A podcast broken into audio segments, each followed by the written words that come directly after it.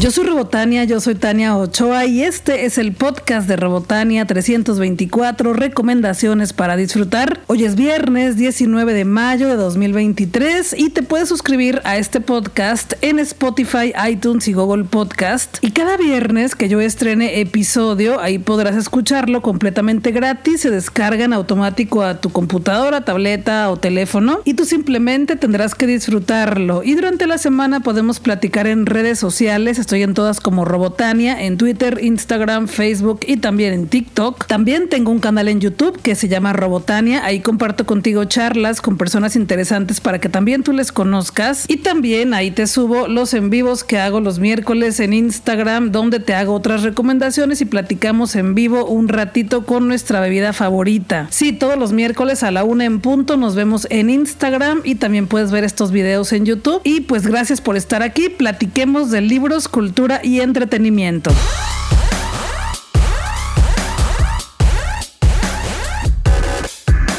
Ya estoy lista para disfrutar el Festival Internacional de Cine en Guadalajara que será del 3 al 9 de junio de 2023. Esta será la edición 38 y ya nos presentaron el programa principal porque la semana pasada fui a la conferencia de prensa en la Cineteca FIC y ya nos platicaron varias cosas importantes que quiero compartir contigo para que también tú ya vayas agendando los días y anotando en tu agenda las cosas chidas que sucederán para que por ahí nos encontremos. Con el propósito de continuar el legado de Raúl Padilla López, que falleció este año y era presidente fundador del Festival Internacional de Cine en Guadalajara, y también con el propósito de seguir su misión de acercar lo mejor del cine nacional e internacional al público mexicano, la edición 38 del FIC se llevará a cabo del 3 al 9 de junio bajo el lema Historias que trascienden. Y en memoria de Raúl Padilla López se presentarán diferentes actividades entre las que se encuentran la exposición Península, Miradas de un viajero mexicano por Italia, que él gestiona así como una muestra de relatos y el espacio abierto, cartas a Raúl pensado para compartir recuerdos. También se dedicará el premio M del premio Maguey a su memoria. Este año Italia es el invitado de honor. La primera vez que Italia estuvo presente en el FIC fue en 2004, la segunda en 2015 y regresa para este 2023 y presentarán lo mejor del cine italiano en el extranjero, además de proyecciones a medianoche de películas imperdibles de Darío Argento y un ciclo con títulos como Dos Posto de Marta Colombo, Gianluca Matarese y Margnini de Nicolo Falsetti. La selección de películas que compiten nuevamente se divide en dos ejes, la competencia oficial conformada por nueve espacios programáticos y las secciones fuera de competencia, ambas con filmes producidos entre 2022 y 2023 de estreno en México. La competencia oficial engloba al premio Mezcal a la mejor película mexicana, largometraje iberoamericano de ficción, largometraje iberoamericano documental Premio Maguey al Cine Queer hecho en Jalisco, Premio de Cine Socioambiental, Largometraje Internacional de Animación, Premio Rigomora y Cortometraje Iberoamericano. La programación completa de cada una de las películas la podremos consultar muy pronto en la página oficial del festival, que es fic.mx.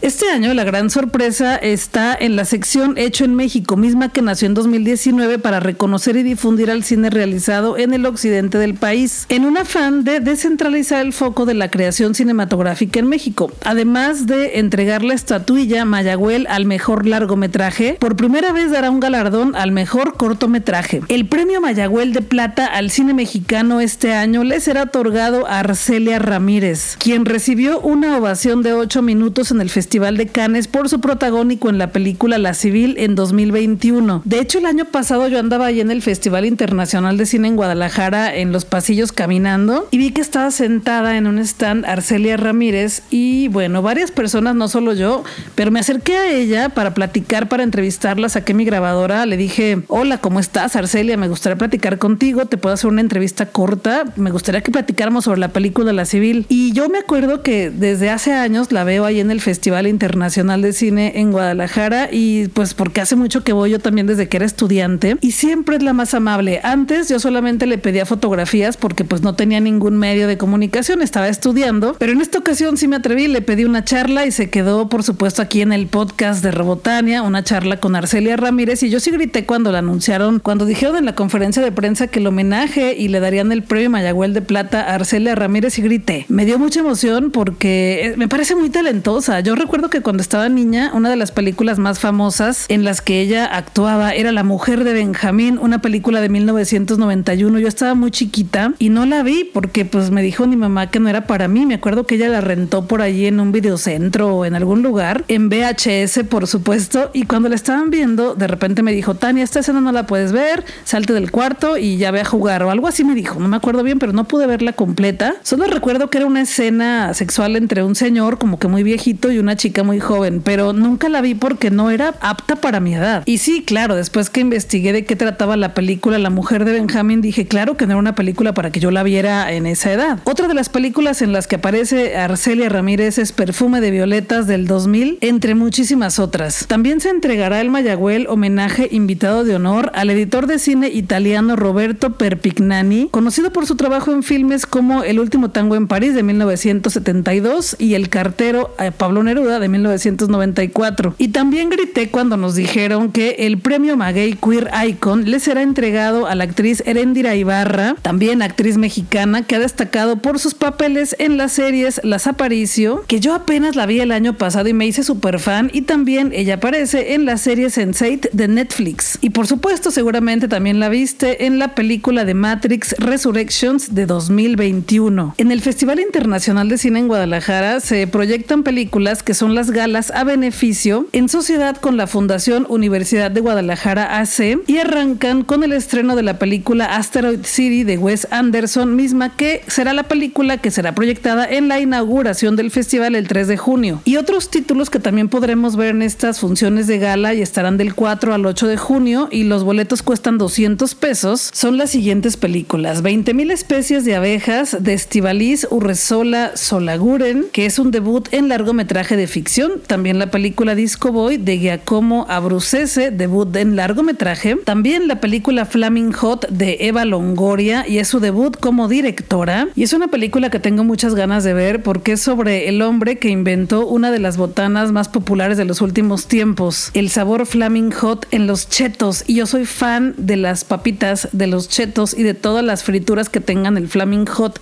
Me encanta. Y sí, pues sí me dio emoción saber que la podré ver en este festival de cine. También otra de las películas se llama Hijos de Perra de Josh Greenbaum. La quinta película se llama Raíces, Alicia Cervantes de Eric Uribe. Y la última película de las funciones de gala se llama When You Finish Saving the World de Jesse Eisenberg y es su debut en dirección. Es importante que sepas que este proyecto surgió en 2007 por impulso de Raúl López Padilla, esta idea de las funciones de gala, con lo cual cada año se abre una convocatoria dirigida a asociaciones de diversa índole para colaborar. De las 25 organizaciones que se postularon, se seleccionaron 7. Algarabía Centro de Día, Contigo Más Vida AC, Cruz Roja Mexicana, Fin de la Esclavitud AC, Fundación Mexicana de la Medicina Paliativa y Alivio del Dolor en Cáncer AC, Patronato Leones Negros de la Universidad de Guadalajara y Techo Jalisco AC. Los boletos para estas funciones de gala cuestan 200 pesos y los podrás comprar en las taquillas de Cineteca FIC o en su página web y todo el dinero que se recabe será para estas asociaciones. Qué bonito el cine con causa. Además de que Arcelia Ramírez recibirá el premio Mayagüel de Plata este año, también se hará la presentación del libro Arcelia Ramírez y una charla con la actriz. Otra cosa que también me dio mucha emoción es la charla de mujeres en la industria cinematográfica con la actriz Carla Souza, porque me da mucho coraje que a partir de que denunció el acoso sexual en una producción hacia un productor, ya lo contó ella en varias entrevistas, se le cerraron muchas puertas y me dio mucha emoción que el festival le abra un foro, una charla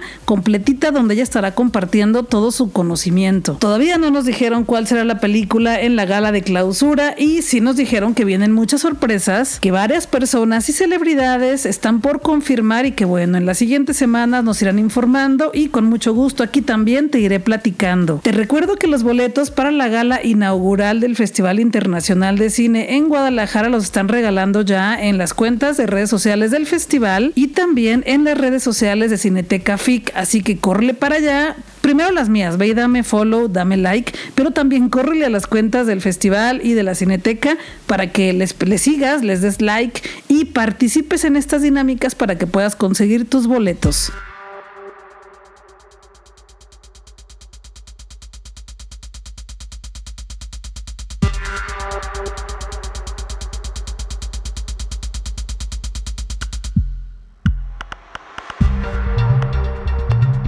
La semana pasada me invitaron a un ensayo general de una obra que se estrenará muy pronto en Guadalajara, Jalisco, México, y me sentí muy orgullosa, muy privilegiada cuando recibí la invitación y todo se multiplicó cuando terminé de ver la obra. Te cuento, me invitaron al ensayo, ¿no? De la obra que se llama Juegos el Musical, una producción de Make Project, que es la misma compañía que hace algunos años nos trajo la obra de teatro Freak Show, de la cual soy fan y tengo un video con el elenco porque vinieron aquí al estudio de Robotania en personaje y grabamos un video, está ahí en mi canal de YouTube y también está en mi Facebook. Estuvo chidísima esa tarde de grabación aquí en el estudio, pero bueno, regresemos al presente. Armando Amezcua es el director de juegos, el musical y también de Make Project y me invitó al ensayo en esta academia en la que pues cada semana ensayan para presentarnos las obras y ahí voy.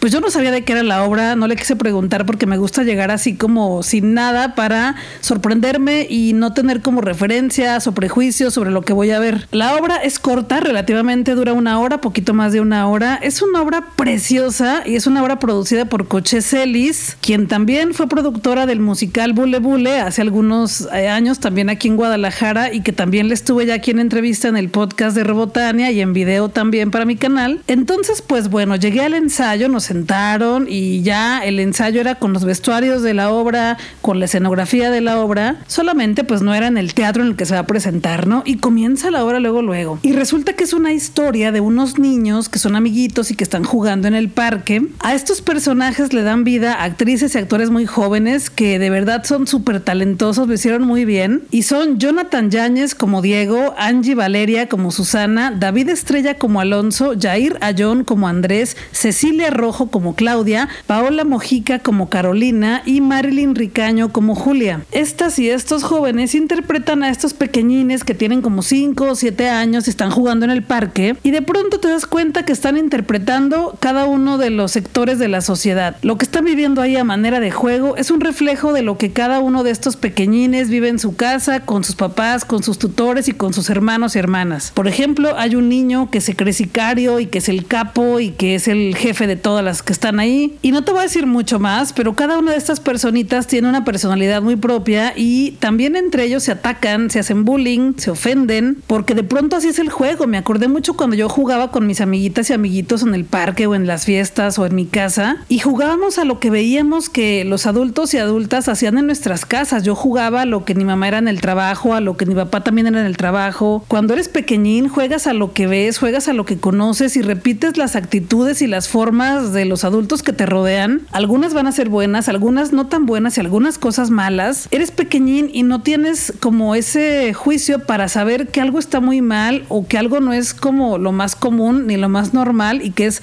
que es incorrecto. Y es lo que vas a ver ahí a siete niños, siete niñas en el parque jugando. Es un drama, pero es muy conmovedora también la historia porque es musical y las canciones están preciosas. Yo estaba emocionadísima, lloré en el ensayo y imagínate, el ensayo todavía no es con la iluminación ya precisa del teatro, pues no es en un espacio con un escenario, fue en una academia y yo estaba llorando con el impulso de aplaudir y de gritar. Estuve muy emocionada viendo la obra, me gustó muchísimo y ya quiero que también tú la veas. Se llama Juegos el Musical de Make Project, dirigida por Armando Amezcua y con la producción de Coches Celis. Juegos el Musical es eso, un retrato de la vida adulta de la sociedad en México, con sus cosas buenas, con sus mañas y con sus cosas malas. Es una historia recomendada a partir de los 14, 15 años, se llama Juegos el Musical y se estrenará el 26 de mayo a las 20 horas en Larva, que está en el centro de Guadalajara, en la calle Ocampo número 120 y también tendrá una segunda función el 27 de mayo a las 19 horas allí en Larva. Me gusta este espacio porque hay un café que está ahí afuera de Larva que se llama Café Benito, la comida está rica, la botana y la cerveza también. Y puedes irte ahí, comer o tomar alguna bebida, alguna botana y enseguida pasarte a la obra y pasarla re bien. Los boletos cuestan 250 pesos y ya los puedes comprar en la página boletia.com y también te voy a poner el cartel en mis redes sociales, estoy en todas como Robotania y ahí te voy a poner también el enlace para que solamente le des clic, compres tu boleto y nos veamos ahí porque de verdad, Juegos el musical es una experiencia que tienes que vivir en Guadalajara y solo tenemos dos oportunidades, 26 de mayo y 27 de mayo en Larva. Ya la quiero ver otra vez y por supuesto me encantaría que tuvieran una temporada después, un poquito más larga o al menos otras fechas para que más personas puedan disfrutarla. Y como te decía hace unos minutos cuando te empecé a platicar de juegos el musical, me sentí muy privilegiada, muy afortunada, me dio mucho gusto y mucha emoción que me invitaran a este ensayo general para poder verla antes de su estreno y, y darles mi opinión, pero sobre todo que me hizo sentir muchas cosas. Yo estaba súper conmovida al final, lloré por supuesto, compartí lo que pensaba con las actrices, con los actores, con la coreógrafa, con la persona que les, les dio como estas clases vocales, con el director, con la productora, y no podía dejar de hablar como ahorita. Les decía, es que yo sentí esto, me recordó a esto, porque me recordó mucho a la película de Juegos Inocentes de Cine Caníbal que está ahorita en los cines. Me recordó mucho esa película, aunque no es una cosa idéntica, pero son niños que de pronto pues tienen maldad y que juegan con otros niños y con otras niñas. Y bueno, ya tienes que verla en este estreno. Me encantó. Juegos, el musical, va con garantía Robotania, va con recomendación Robotania y ojalá que nos podamos saludar ahí en el teatro. Si me ves, por favor dime, hola Robotania, vi tu recomendación y aquí estoy para disfrutarla. Y también coméntale al, al elenco, al director de, lo escuché con Robotania y vine porque me contagió las ganas de verla. Te lo agradeceré muchísimo. O si ya compraste tus boletos mientras me estás escuchando, ponme un mensajito por ahí en redes sociales de, mira Robotania, ya tengo mi boleto. No subas la foto del boleto completa para que no te lo vayan a imprimir y lleguen con tu boleto, pero sí me puedes platicar que ya tienes tus boletos y que ahí nos podremos saludar.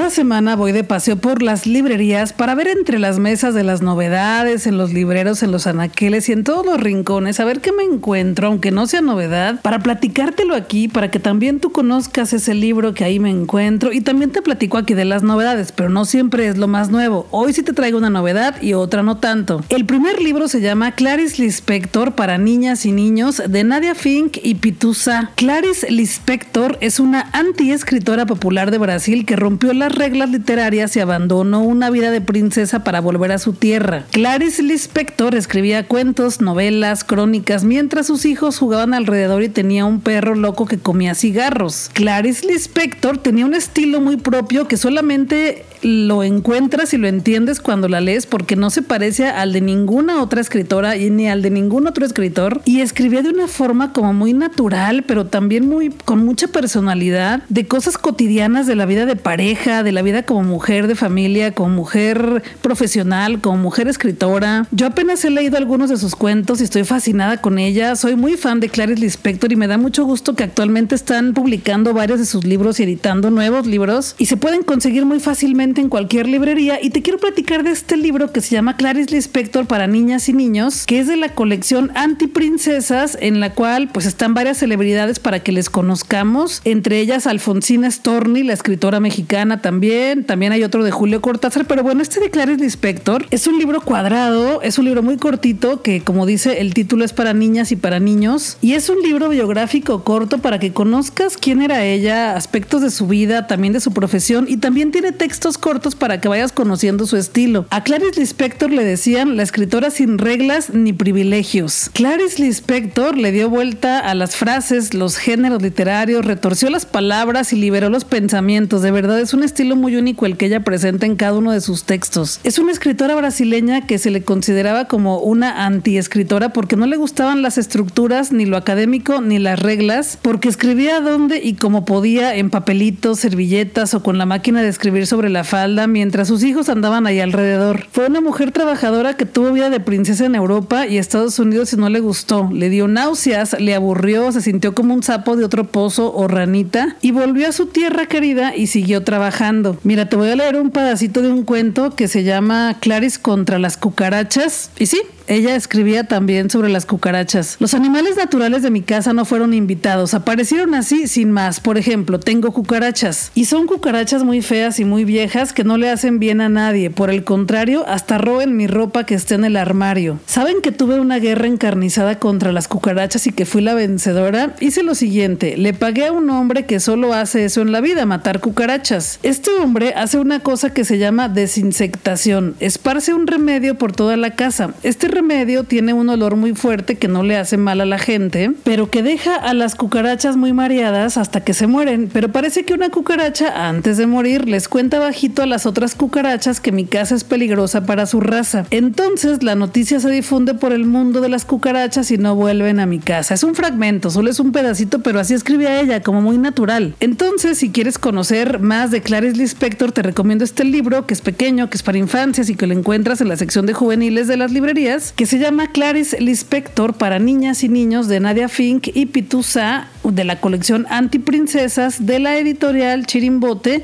de la editorial Acal y también por supuesto trae ilustraciones y estoy segura que cuando leas esto de su vida que súper poquito te vas a enganchar para conocer más sobre su vida y sobre sus escritos. También te lo recomiendo si ya eres fan de Clarice Lispector porque es un libro que tiene que estar en tu colección de libros de esta escritora. El segundo libro que traigo hoy se llama Escribir como mujer, ensayo sobre la obra de Virginia Woolf de Argentina Rodríguez, quien es la coordinadora de este libro, y es de la editorial Universidad Nacional Autónoma de México. Este libro lo compré en la Feria Internacional del Libro de Guadalajara porque el último día de la feria, no, en la venta nocturna ponen todos los libros con un descuentazo y es cuando también aprovecho para comprar muchos en esa editorial porque son muy buenos descuentos y me compré este. Virginia Woolf es una escritora inglesa y ella siempre abogaba porque la mujer debería de tener una habitación propia para escribir, una habitación propia para crear. Virginia Woolf nació en 1882 y falleció en 1941. Virginia Woolf es una de mis escritoras favoritas y definió en el siglo XX una nueva manera de concebir y de vivir la literatura. Fue una de las primeras escritoras que observaron los logros de la mujer en la novela, que ella reconoció como una tradición literaria femenina distinta a la que se habían acercado tanto las lectoras como las escritoras, pero que aún no se definía en su totalidad aquí comenzó la labor de Virginia Woolf. Al explorar esta tradición, confronta dos aspectos torales que se interrelacionan, la posición social y la económica de la escritora y la lectura que hace de su mundo. Para Virginia Woolf, tanto en el arte como en la vida, estas artistas se hallaban confinadas no solo en una sociedad dominada por los hombres, sino también en los constructos literarios creados por ellos. Virginia Woolf observa en la literatura escrita por mujeres un impulso común de lucha para escapar de tal confinamiento social y literario por medio de una redefinición del arte, de la sociedad y de la individualidad femenina. En este libro podrás leer siete ensayos sobre la obra de Virginia Woolf. Las autoras son Marina Fe Pastor, Marta Lamas Encabo, Claudia Lucotti Alexander, Argentina Rodríguez Álvarez y Raquel Cerur Smeke. Este libro me costó menos de 100 pesos y su precio real, o sea, sin descuento, es muy barato también y ya lo puedes conseguir en cualquier librería. Por supuesto que es una pieza de colección que tiene que estar en tu biblioteca personal si es que eres fan de Virginia Woolf y por supuesto que también tiene que estar contigo si no conoces nada de Virginia Woolf para conocer su estilo y luego leer alguno de sus cuentos o novelas. El objetivo es que lo tengas pronto. Se llama Escribir como mujer, ensayo sobre la obra de Virginia Woolf de Argentina Rodríguez, la coordinadora de editorial Universidad Nacional Autónoma de México. Ojalá que te guste, ojalá que lo disfrutes tanto como yo y luego me cuentas ya que lo tengas, ¿qué te pareció?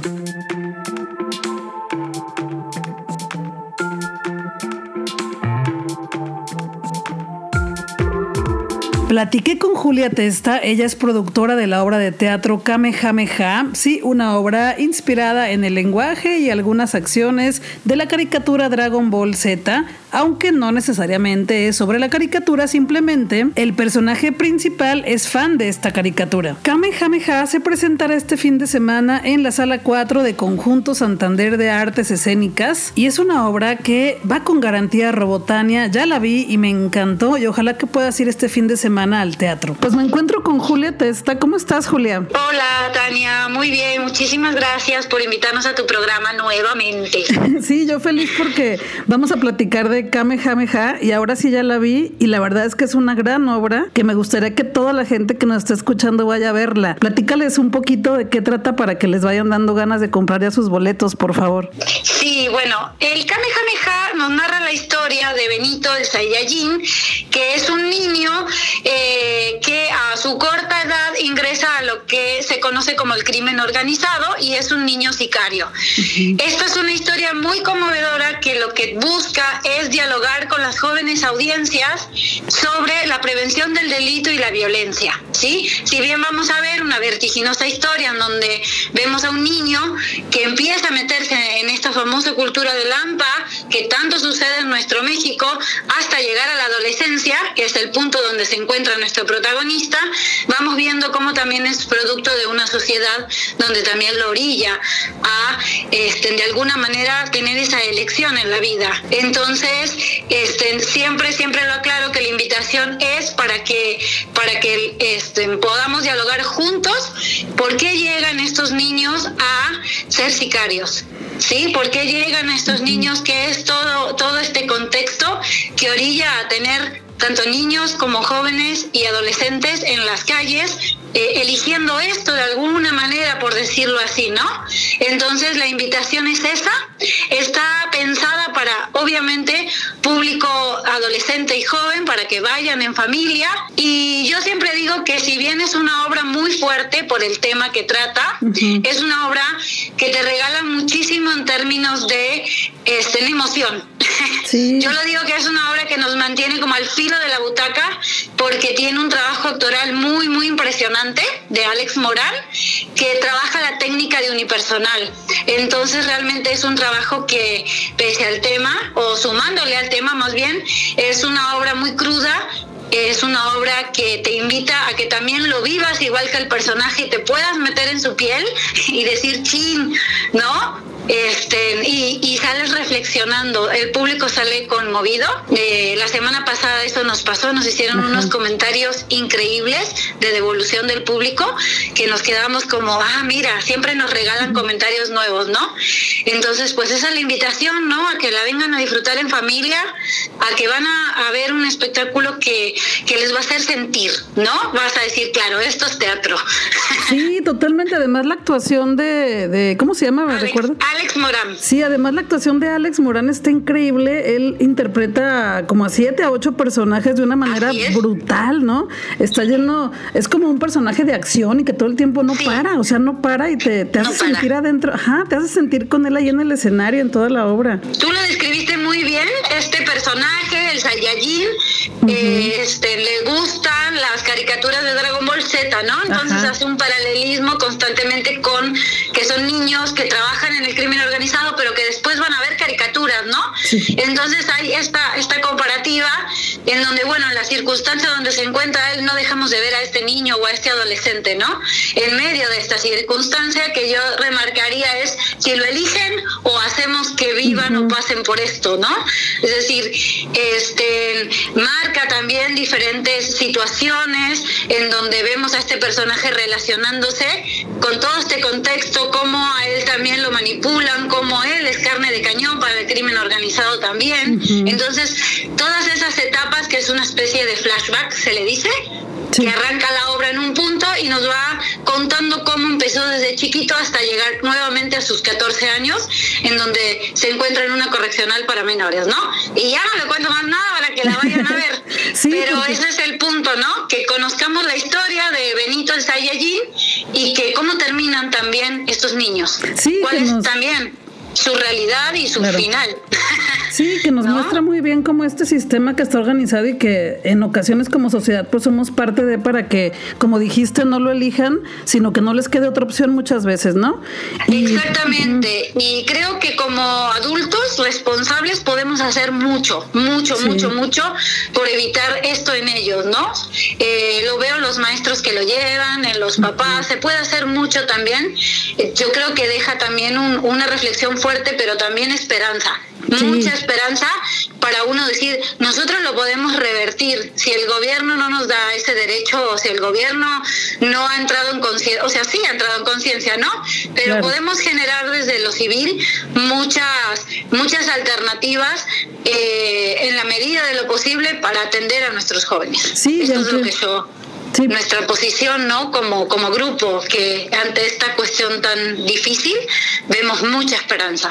Sí, y como lo dijiste, es una obra muy fuerte, es un drama, pero al final sí te deja con muchas reflexiones que, que te, te sales, sales conmovido, como dijiste, terminas con una conmoción que no sabes qué hacer con ella, pero al platicar con, sí, al platicar con otras personas que también ya la vieron, como que vas encontrándole sentido a lo que viste y como dijiste muy bien, cómo podemos ser parte de, de tal vez hasta prevenir estas violencias violencias y delitos, ¿no? En México. Sí, se puede hacer mucho. Yo creo que la esperanza está puesta ahí, a que los jóvenes la vean y tengan como una idea también como, bueno, que también reflexionen con nosotros, ¿no? Uno no intenta moralizarlos ni decirles cómo llevar su vida, pero sí decirles, oye, esto está pasando, ¿no? ¿Y, ¿Y, qué podemos hacer, no? O sea, esto sucede y esto es real, además de que sea ficción, ¿no? Que es lo hermoso, ¿no? Uno lo ve y dices, bueno, es ficción, pero claro rosa con lo real. Cuando nos fuimos de gira nacional, que nos fuimos a estados como todos los estados del norte, era la realidad de cada día. ¿No? Entonces la gente salía súper conmovida y nos decía que qué bueno que estábamos hablando de eso, porque el gobierno no lo habla. Claro. ¿no? Es decir, nuestra tarea también, o nuestro corazón como artistas también está en entender nuestro mundo y decir, bueno, ¿cómo podemos hacerlo un poco mejor? Sí, totalmente. Y también ver a Alex en el escenario es, o sea, es una experiencia única, es maravilloso. Alex es un actor ya bastante maduro en escena, entonces la técnica de unipersonal requiere de mucha madurez actoral. Entonces ver un personaje cómo se va transformando en una misma escena en 3-4, como la escena del asalto, este, es sorprendente. O sea, estás viendo un camaleón en escena, como tú decías, como esta cuestión de, de caricatura pasa de uno a otro de una manera completamente simultánea y eso es lo que te regala. Ves un trabajo completamente teatral de un actor entregado a cada uno de esos personajes en ese momento, ¿no? Con una propuesta de iluminación poderosa. Este, tenemos música original y yo la verdad creo que el trabajo de dirección es impecable. Ahí sí se nota mucho la mano del director, este, porque aparentemente pareciera algo como sencillo, pero no lo es. Hay mucha síntesis de trabajo eh, logrado en eso, donde no está apoyado en un diseño, en una propuesta, en la escenografía más bien, sino que todo, todo es la técnica del actor, ¿no? Todo pasa por el actor. Entonces es un trabajo muy puro en ese sentido, este, que, que es muy disfrutable también a la hora de concebir lo que entendemos por teatro también, ¿no? Sí, sí, que estamos viendo como a un niño jugando, ¿no? Jugando y preguntándose cosas sobre la vida que no entiende y que él mismo trata de darse respuestas de cosas muy complejas. es, increíble, yo, yo me encanta. Kamehameha, ojalá que ya estén comprando sus boletos. Cuéntanos este fin de semana sábado y domingo, ¿verdad? Así es, este es nuestro último fin de semana. Estamos en el conjunto Santander de Artes Escénicas en la sala 4. Este sábado la función es a las 7 y media y el domingo es nuestro cierre de temporada a las 6 de la tarde. Los boletos los pueden comprar a través de lo que es www.conjuntosantander.com. Ahí se meten y están en línea. Vamos a lanzar, ya está por salir, un, un descuento especial que siempre tenemos para maestros y estudiantes eh, y por ahí también hay grupos, entonces estén atentos porque esos descuentos con un código salen en la página de Santander, ¿no? Ah, o en nuestras redes que es eh, proyecto.cuarto.estudio, ahí también nos pueden seguir tanto en Instagram como en Facebook para enterarse este, en cuanto a estos descuentitos que, que está por salir entre hoy y mañana para que se estén atentos. Súper bien, pues muchas gracias. que salimos. pues muchas gracias a ti y bueno, los estamos viendo en la sala. Sí, ahí nos vemos en el teatro. Muchas gracias, Julia. A ti, un abrazo. Hasta luego y saludos a todos nuestros radioescuchas. Sí, escuchaste a Julia Testa, productora de la obra de teatro Kamehameha, que se presentará este fin de semana en Conjunto Santander de Artes Escénicas, sábado 20 de mayo, 19.30 horas y domingo 21 de mayo, 18 horas. Ya puedes comprar tus boletos en conjuntosantander.com o directamente en las taquillas del recinto.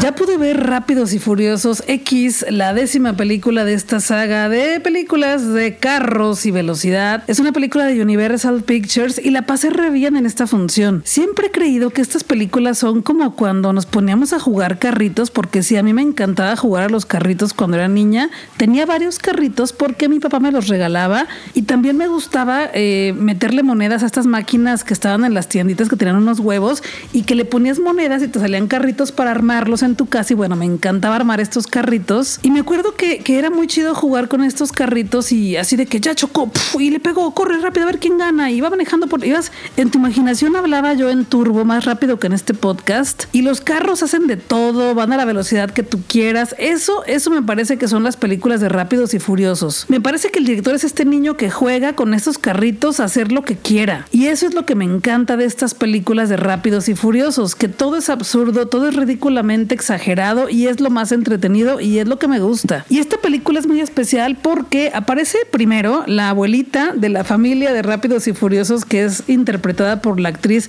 Rita Moreno y la conocemos en la tradicional ya barbacoa o comida o carnita asada que siempre hay en estas películas donde están comiendo hamburguesas, que en México es más la tradición de la carne asada, ¿no? Y por supuesto con sus cervezas Corona. Siempre que veo estas películas se me antoja la cerveza Corona. Y bueno, en esta película vemos a Michelle Rodríguez otra vez espectacular haciendo escenas de acción impresionantes. Yo cada que la veo grito porque de verdad me encanta verla en el cine. Y también en esta película vemos la incorporación de Brie Larson y es imposible que te despegues de su personaje de Capitana Marvel. Y en esta película está impecable porque sale en varias escenas de acción con trajes astres súper elegante, unos zapatos de primera, taconazos que yo no podría usar pero que se le ven increíbles. Y por supuesto aparece Charlize Theron, Jordan Ana Breuser y bueno, Helen Mirren también, y los clásicos hombres de esta saga, pero también aparecen personajes que no te voy a hacer el spoiler y que quiero que tú también los descubras y gritas cuando aparecen en esta película porque son sorpresa, pero de verdad es una gran película, es muy divertida, tiene escenas de acción impresionantes y cada vez más exageradas. Y en esta película también aparece Jason Momoa como el villanazo porque resulta que eh, lo que pasó en otra película anterior cuando se robaron una bóveda de dinero, pues bueno, nos llevan a ese pasado y resulta que él era hijo de este dueño de esa bóveda, entonces ahora busca venganza para hacerle la vida imposible a la familia de Rápidos y Furiosos. Y es un villanazo que hasta tiene como su carcajada de villano, es súper queer. Ah, porque esta película también tiene mucho queerbaiting. No te voy a decir qué, pero tiene escenas entre chicas muy emocionantes y también entre chicos, mucho queerbaiting. Pero es lo que queremos ver en estas películas, todo exagerado, todo absurdo y muy divertido. Me tocó verla en pantalla IMAX y mi amiga Karenina, con la que fui a esta función, me regaló un bote jumbo de palomitas y yo estaba fascinada porque según yo no traía hambre y que llega y me dice, te compré estas palomitas y yo, pues muchas gracias. Me devoré casi toda la caja porque no me las acabé, pero casi, casi sí. Entonces mi recomendación es que te compres unas palomitas de las que más te gusten o que te compres unos nachos o la comida que a ti más te guste en el cine, vayas a la mejor pantalla que puedas y te entregues a lo ridículo y absurdo que son las historias de Rápidos y Furiosos porque aquí está la máxima potencia y te la vas a pasar re bien. Tienes que permitirte que todo lo que vas a ver ahí se puede hacer con los carros, que todo es posible e incluso sentir que tú lo estás haciendo, que tú vas arriba de la moto, que tú vas arriba del carro, porque eso es lo divertido de estas películas, sentir que estamos ahí. Yo me la pasé muy bien y te la recomiendo. Se estrena este fin de semana en los cines para que también tú la veas, Rápidos y Furiosos X de Universal Pictures. Suelo calificar las películas del 1 al 5 con tuercas de Robotania y a Rápidos y Furiosos X de Universal Pictures le doy 5 tuercas de Robotania.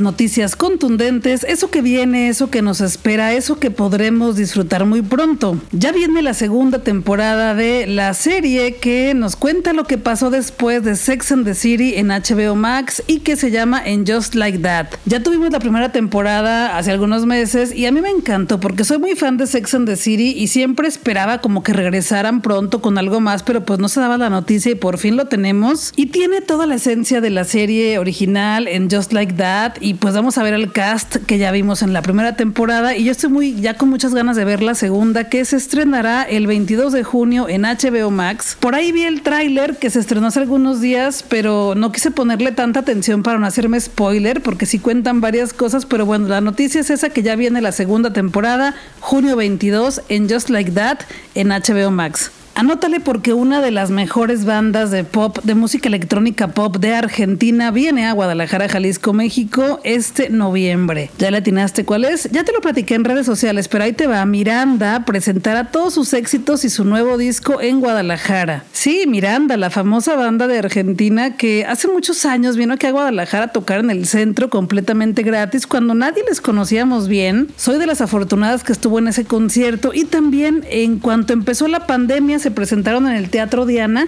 y bueno, ahora regresan en uno de sus mejores momentos porque las personas tenemos mucha nostalgia por Miranda porque hace muchos años sonaban en todos lados y venían muchísimo a Guadalajara y hace poco que se presentaron en un festival tuvieron éxito rotundo y bueno, obviamente nos tenían que dar una gira con su concierto en forma. Miranda vendrá a Guadalajara con todos sus éxitos y el nuevo disco al Teatro Diana el 25 de noviembre a las 9 de la noche. Ya puedes comprar tus boletos en el Teatro Diana ahí en la taquilla o también en el sistema Ticketmaster. Es una producción de Ocesa y los boletos cuestan desde 900 pesos hasta 1500. Y ya quiero estar ahí y que bailemos porque los conciertos de Miranda son para bailar. Así que si eres fan de Miranda, anótale 25 de noviembre y ya puedes comprar tus boletos en las taquillas del teatro o en Ticketmaster. Otra banda que también dará concierto este año en Guadalajara es The Warning. El grupo regio montano de metal que ha conquistado todos los escenarios donde se presentan anuncia que tendrá un concierto inolvidable en la Perla Tapatía. Guadalajara, nuestra ciudad, es la próxima parada de este imponente grupo el 21 de octubre en el Teatro Diana. Ya hemos sido testigos del calibre musical de las hermanas Villarreal. Son capaces de generar una cosa increíble en el escenario. Me tocó verlas por ahí en el concierto de Muse porque le abrieron el concierto y también le abrieron a los Foo Fighters y participaron en el festival The World is a Vampire y pues son pura adrenalina potente en el escenario así que ya quiero verlas en un concierto propio y no solamente abriéndole a bandas de vatos, sino verlas a ellas solas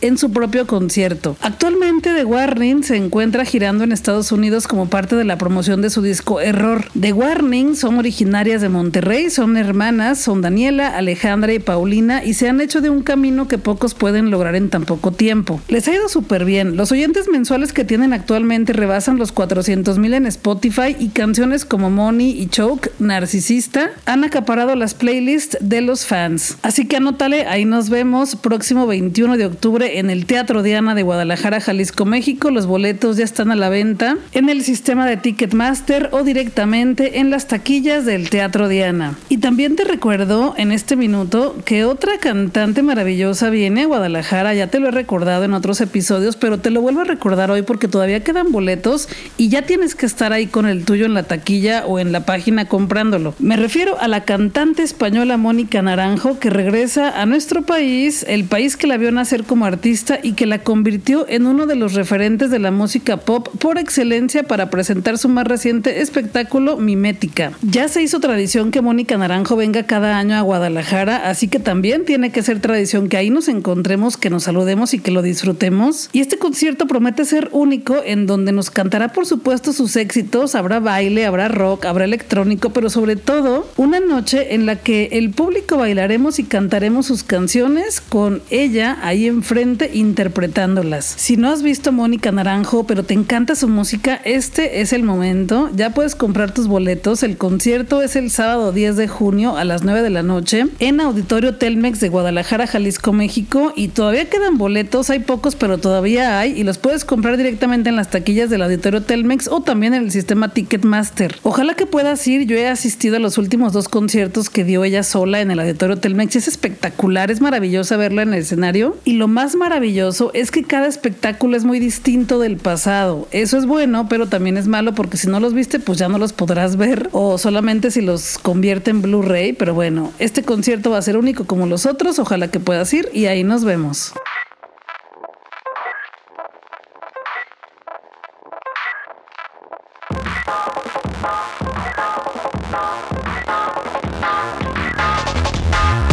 El fin de semana pasado fui al cine a ver una película que la descripción me decía que era una película experimental y de suspenso. Me refiero a la película Chinamarink, que es una película que en español le pusieron Chinamarink, El despertar del mal. Es una película de terror y suspenso dirigida por Lyle Edward Ball y es un cine experimental. Y ahora que la vi, sí lo compruebo y lo confirmo. Chinamarink es una película de terror experimental canadiense de 2022 escrita y dirigida por Kyle Edward Edward Bell y es su debut como director. Repito y me concentro en que es una película experimental porque la narrativa es muy única en esta película. La mayoría son escenas, o mejor dicho, imágenes fijas, secuencias fijas, fotografía fija es lo que quiero decir. Y no vemos a las caras de los personajes, vemos pies, vemos algunos movimientos, espaldas y poco a poco va construyendo una historia que puede ser la historia que yo entienda y que tú entiendas otra. Es una película muy abstracta también. Y es una película de terror que provoca un ambiente muy oscuro, muy incómodo, porque no sabes realmente qué es lo que está pasando y al final tú tendrás que crear tu propia historia. Y es una película también que ha sido muy controversial porque hay gente que la detesta y la odia y hay gente a la que nos gusta mucho por rara. Cuando fui a verla, un chico en la sala cuando terminó dijo, pues ¿qué vi? ¿A qué vine? ¿Qué fue esto? No pasó nada, ¿de qué trató? Me estafaron. Y yo salí un poco en shock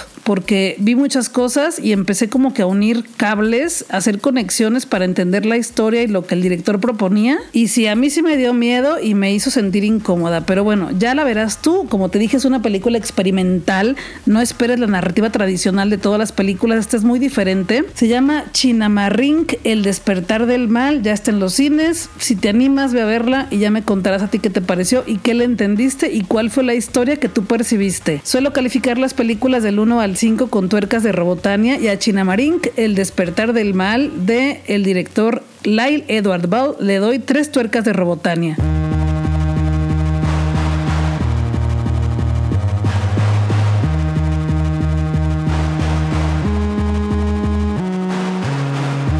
Semana tenemos en Guadalajara el Corona Capital y estarán presentándose entre otras bandas Imagine Dragons, The Chainsmokers, Charlie Puth, Block Party, Helado Negro, Hermanos Gutiérrez, Joe P, M83, My Morning Jacket, Royce Murphy, Sugar Ray, Interpol, Pixies, Falls, Blondie Redhead, Bright Eyes, Caroline Rose, Regina Spector, Sophie Elix Bextor, Thundercat y muchos más. El Corona Capital Guadalajara será este fin de semana 20 y 20 21 de mayo. Las puertas se abren a la 1.30 del mediodía y será en el Valle BFG, que está a un ladito de la Arena BFG, porque en la Arena BFG solamente son los camerinos.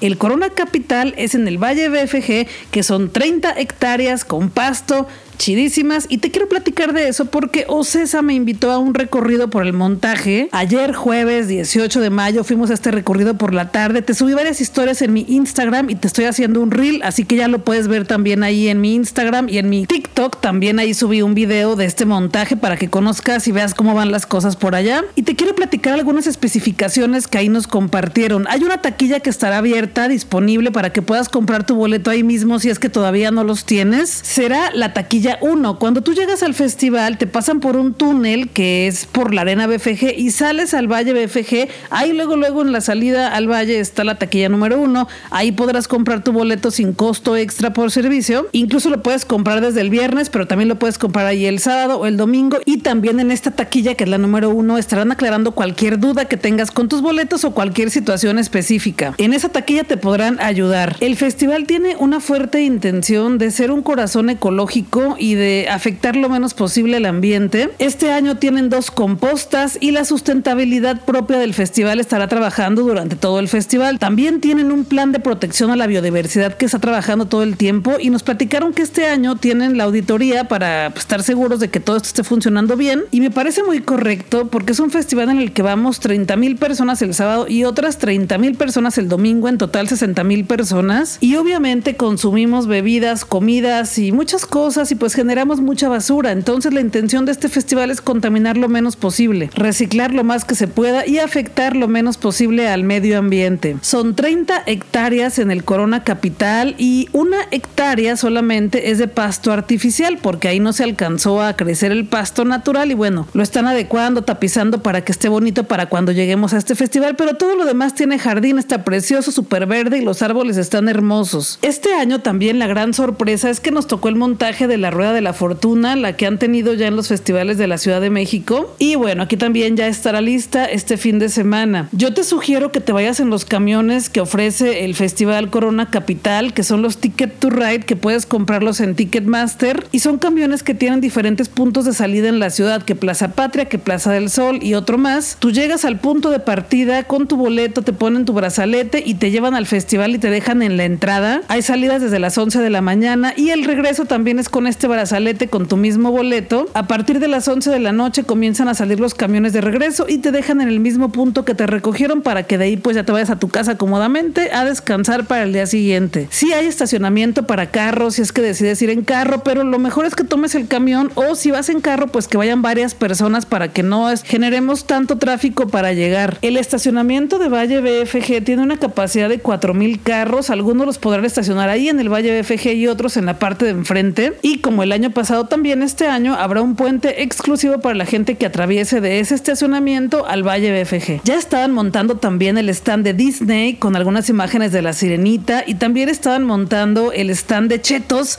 y estaba el... Era una silla gigante como un trono de Chester Chetos. De hecho lo grabé, le tomé unas fotos y te las publiqué por ahí en Instagram, puedes ver ahí los videos. Y te recomiendo también eso, que vayas a ver las historias que subí a Instagram. También tengo un reel y un TikTok donde prefieras para que conozcas y veas con tus propios ojos cómo va el proceso de montaje del Corona Capital. Y otra cosa muy chida es que nos llevaron a la Arena BFG, que son los camerinos de las celebridades, de los artistas, y pudimos ver cada uno de los camerinos. Los más grandes son los de Imagine Dragons. Eran muchísimos camerinos con salas, con salas de junta, con mesas, con refrigeradores. Todos los camerinos tienen sala, salas muy bonitas y también un refrigerador y algunas mesas. También te subí video ahí a mi Instagram y a mi TikTok para que puedas ver los camerinos del Corona Capital. Y también hay un espacio gigante donde es la, la cocina en donde va toda la gente a comer, alimentarse antes de subir al escenario o después. Y pues sí, fue muy emocionante ir al montaje del Corona Capital Guadalajara, que será este 20 y 21 de mayo en el Valle BFG, que es a un ladito de la Arena BFG, pero son 30 hectáreas llenas de jardín preciosas para que la pasemos bien. Yo cuando voy a estos festivales siento que voy de viaje. La verdad es que siento como que salgo de la ciudad, tomo el me voy cómodamente, me duermo como algo, llego al festival, me acredito, paso y comienzo a disfrutar a cada uno de los grupos y las celebridades que están por ahí tocando y cantando. Y también otra cosa que me gusta mucho es que me encuentro con muchas personas conocidas y otras que me conocen y que ahí me saludan y es muy bonito saludar a tanta gente. Y otra cosa importante es que hay agua para que puedas hidratarte todo el día, solamente tienes que llevar tu bote de plástico y es un bote que tienes que llevar vacío para que pueda entrar así sin ningún líquido y adentro podrás estar llenándolo de agua en los bebederos para hidratarte, para tomar agua completamente sana y limpia, purificada y no tiene ningún costo. Si no llevas bote por alguna razón, ahí puedes comprar un bote para que lo puedas llenar y también puedes llevar las mochilas, que son estas mochilas hidratantes que te las pones en la espalda y traen como que un popote, también con esas puedes entrar, pero todo tiene que ir vacío. Pues ojalá que nos veamos ahí en el Corona Capital. Sí fue muy emocionante ver todos los escenarios ya en montaje, el escenario Corona Agua Rifada, el escenario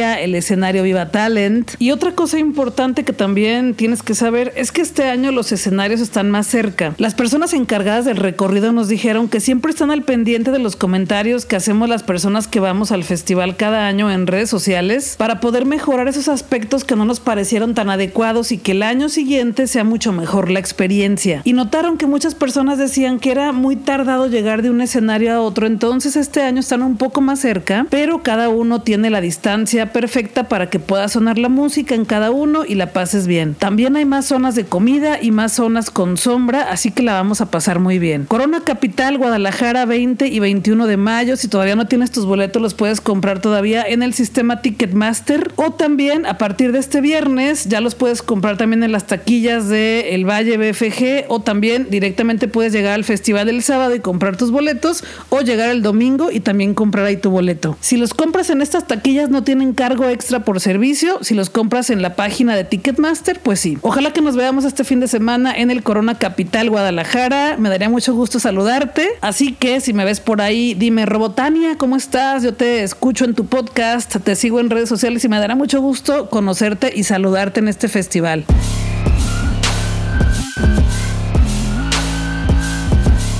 Yo soy Rebotania, yo soy Tania Ochoa y este es el podcast de Rebotania 324 con las mejores recomendaciones para que disfrutes la vida con libros, cultura y entretenimiento. Gracias por llegar hasta el final de este episodio. Podemos seguir platicando, sobre todo interactuando en redes sociales. Estoy en todas como Robotania, en Twitter, Instagram, Facebook y también en TikTok. Y también ahí cada semana lanzo dinámicas que se llaman Voy con Robotania para que puedas participar por boletos para conciertos, espectáculos, obras de teatro, eh, películas y mucha cosa chida. Así que sígueme por allá si es que todavía no lo haces, si alguien te recomendó este podcast. Y si ya eres una escucha frecuente, ya eres parte de esta comunidad, te agradezco mucho que me recomiendes con otras personas para que seamos más y más y más y más y lleguen cosas bonitas para que yo las pueda compartir contigo. Porque eso pasa, me invitan y yo te invito a ti. Espero que sigas disfrutando la vida. Yo regreso el siguiente viernes con un episodio nuevo de el podcast de Robotania. Guadalajara es nuestra y tenemos que seguir disfrutándola, pero también tu ciudad donde quiera que estés. Cuídate, cuídame, cuídale, usa tu mascarilla o cubrebocas cuando sea necesario, porque si te cuidas, tú cuidas a todas las personas. Vámonos a disfrutar que la vida es corta y el tiempo se nos está terminando.